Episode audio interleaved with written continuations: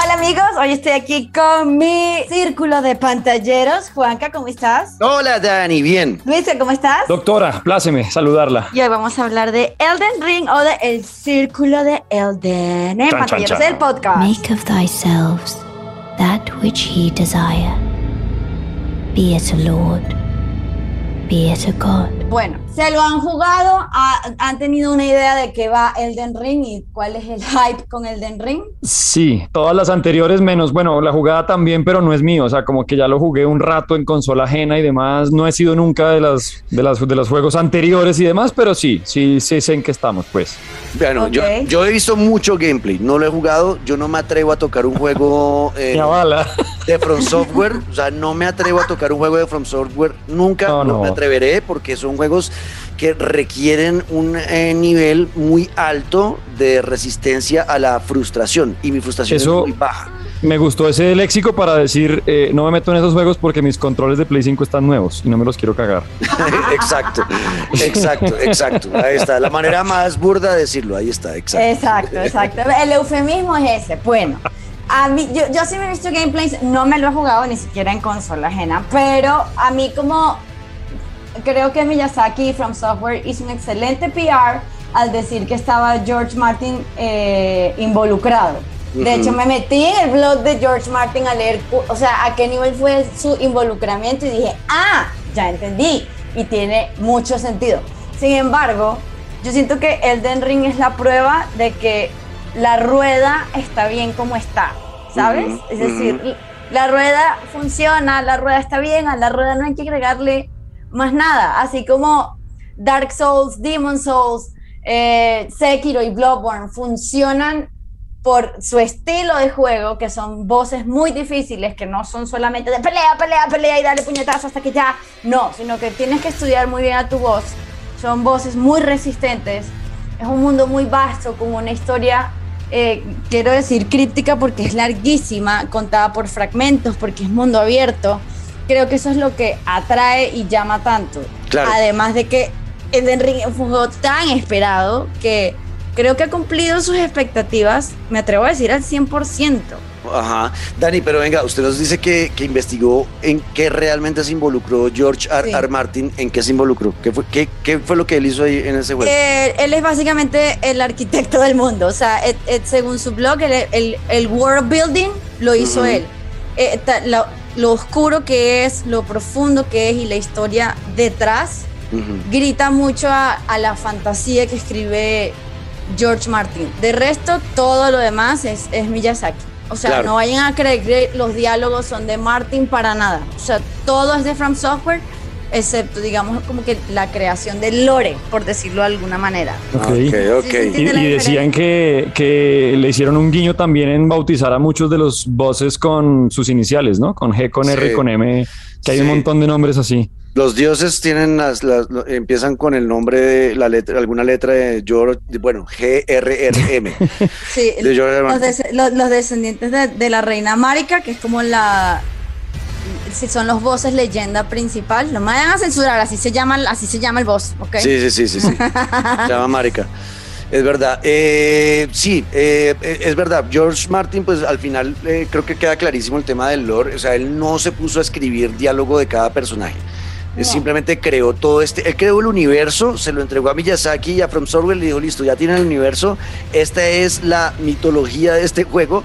Esto es todo lo que compone eh, en cuanto a la historia del juego y ustedes ya encárguense de desarrollar. Más o menos lo que hizo eh, en algún momento con Game of Thrones eh, con HBO, ¿no? Que él no había terminado. Él no había No terminado. toquemos esa tecla, no Él no, toquemos esa él no había tecla. terminado los libros, y, y- pero le entregó, le entregó su historia a HBO y que permitió que ellos interpretaran como quisieran y le dieran un final que quisieran, ¿no? Ellos fueron los que se encargaron de decidir los personajes, pero la historia era creada por él. Y pasa lo mismo acá. Y sí, es un juego, además que eh, uno ve un Game of Thrones y uno entiende que es, un, es una serie Es- donde, todo es difícil. todo es difícil en, en- en- en el mundo de Game of Thrones. La política, el manejo detrás de cámaras, eh, las batallas, las alianzas, eh, sobrevivir en ese mundo es jodido, es complicado y es por eso era que era perfecto que creara la historia Martin para un, un- un estudio que está caracterizado por hacer juegos jodidos donde sobrevivir Sí. Es difícil.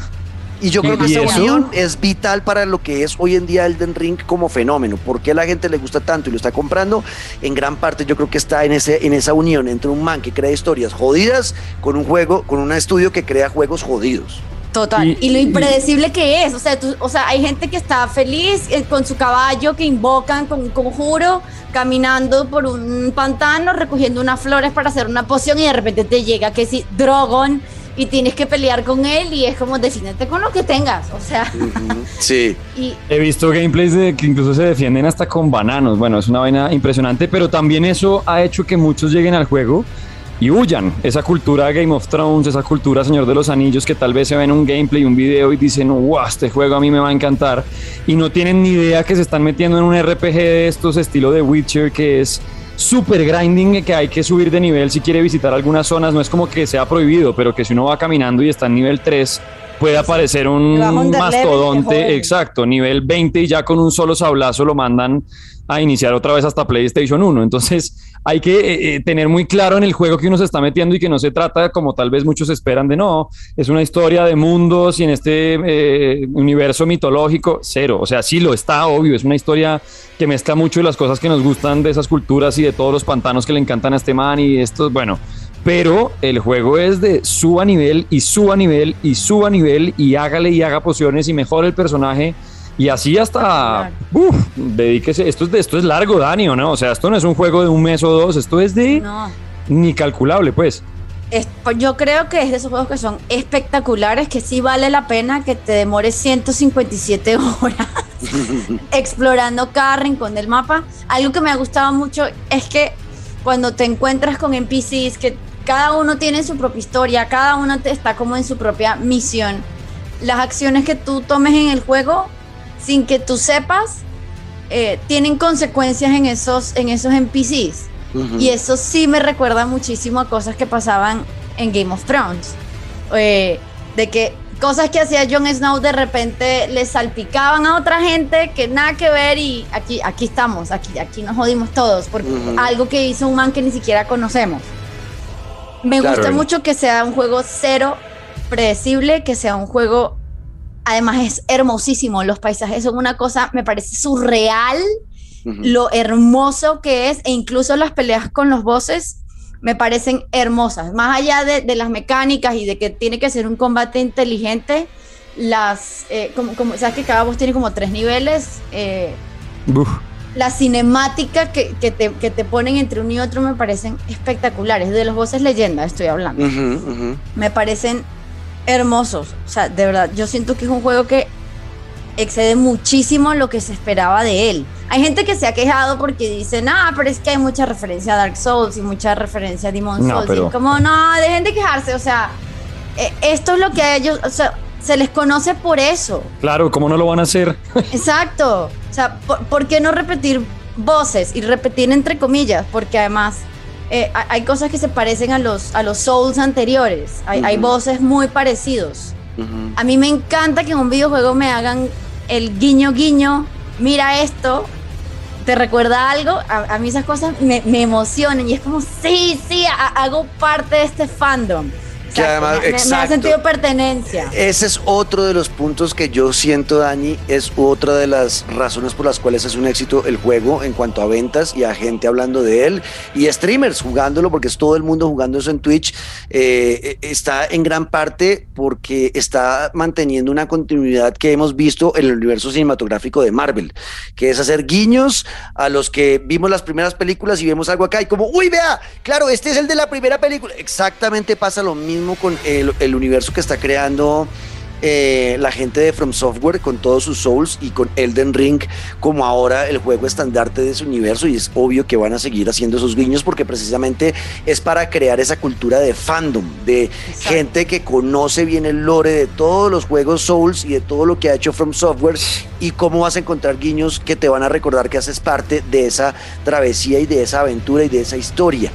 También siento, Dani, y esto es para pensar, el tema de por qué ha sido, porque es que no solamente un éxito, sí, en ventas le ha ido muy bien, mucha gente está hablando de él, pero es que salió Elden Ring y dejaron de hablar del resto de juegos. O sea, fue una cosa de locos. O sea, todo el mundo está con Elden Ring y Elden Ring y Elden Ring. ¿Qué es lo que hace? esa es la maldición que tiene Horizon, además. O sea, Horizon siempre sale una semana antes de un gran juego. sí, es verdad. Eh, Yo creo que esa mezcla de, de, todo lo que atrapa en tanto mundo estilo Game of Thrones, Señor de los Anillos, Vikingos, es que atrapa demasiado de lo que llama la atención de esa cultura, de esos universos místicos, de todo lo que, en mi caso es eso. Y vea que yo nunca he jugado Dark Souls, no soy fan de los anteriores, pero me voy a meter en este cuento es porque, claro, hay que, hay que jugar el que puede ser el juego del año después de todo lo que estábamos esperando de juegos. Pero además es que mezcla muchas cosas que, pues, que a mí me gustan, ¿no? El tema de bosques encantados y criaturas. Es que es como si Zelda se juntara con el otro y el otro y el de acá y Legolas llegó por un lado. Hágale. Y se imprime el Ring y mezcla una cantidad de cosas que gustan en ese sentido que yo creo que por ahí de entrada llama la atención. Es que acuerdes el primer tráiler de esta, creo que era una mujer, ¿se acuerdan que tenían como un casco de, plata? Una, es que ya desde las primeras imágenes ya uno decía, oiga, esto, esto a mí me gusta, llama la atención y ya viendo lo que pasa, pues se me Y algo, algo que dices tú ahí, Luisca, que creo que es muy importante, mezcla muchas cosas que a todos nos gustan sin ser eh, exagerados, porque, o sea, tanto azúcar empalaga y este juego no empalaga. Este juego es de verdad la mezcla perfecta de azúcar, flores y muchos colores. O sea, de, verdad lo es. De verdad lo es. Y yo creo que ese es, ese es el componente X que ha hecho que la gente se sienta tan atraída, porque no es demasiado de cada cosa, sino es en su proporción perfecta para que todos, incluso los que no hemos jugado un Souls, porque yo tampoco los he jugado, pero creo que mi camino gamer me está llevando hacia allá, es este es un juego que definitivamente se tiene que jugar. O sea, creo que marca una, un, un, milestone importante en la historia de los videojuegos, así como lo hizo Zelda y como lo continúa haciendo Zelda. Yo creo que ahora toca poner en esta narrativa a Elden Ring como algo en lo que hay que fijarse de ahora en adelante para esperar en próximos videojuegos. De acuerdo. Para mí es un juego perfecto. De acuerdo, de acuerdo, es un gran juego. Eh, revisar el tema de la dificultad, pues obviamente todos los Souls son juegos difíciles, pero es porque te invitan a retarte y a aprender, y a aprender cómo funcionan los enemigos y a aprender y vas a desarrollando tus habilidades y a medida que vas jugando pues te va enseñando, pero es difícil y no es un juego fácil, sobre todo para los que tenemos un nivel muy bajito de frustración como yo, yo lo acepto, yo si me frustro mucho en un juego y no puedo avanzar de una zona en menos de 30 minutos, ya estoy dejándolo, me pasa. y, te, toca elegir muy bien con qué personaje, con qué clase de personaje empiezas. Eh, ya, ya desde ahí, eh, como un buen RPG, ya desde ahí tienes que ponerle mucha cabeza al juego. De acuerdo, bueno, Dani, esto era como un abrebocas de lo que pensamos de Elden Ring, porque no queríamos dejar de hablar de este juego que sabemos y tenemos el presentimiento de que puede llevarse el juego del año. Eh, y queríamos tocarlo en pantalleras para todos ustedes que nos escuchan, que son fanáticos de Elden Ring y que estaban como, venga, ustedes no van a hablar de Elden Ring, pues sí vamos a hablar de Elden Ring, ya aquí está. Seguramente en un futuro, ya cuando Luis Carlos y Daniela estén jugando el juego, eh, haremos otro capítulo ya eh, un poco más profundo. Más profundo, más profundo. Yo sí no, yo no, no, no, no, yo no. que se, nota. No, yo paso no tengo tiempo. Pero estaré, estaré apoyándolos. así que, así que nada, era solamente un pequeño abrebocas de lo que pensamos del Elden Ring y ya cuando alguien de este equipo lo juegue, seguramente profundizaremos eh, y estaremos ahí contándoles más, Dani. Así que despida su conclusión y vamos. A mi, a mi círculo de pantalleros, eh, por favor, escríbanos en hashtag pantalleros el podcast ah, eh, y que at, por favor, la gringa, arroba Dani Javid en todas las redes. Eso está bien, internacionalizar un poco esto y at Luis Un beso, chicos. Fue todo un placer. Porfa, escríbanos con lo que piensan del Den Ring. Adiós. Chau. Go forth.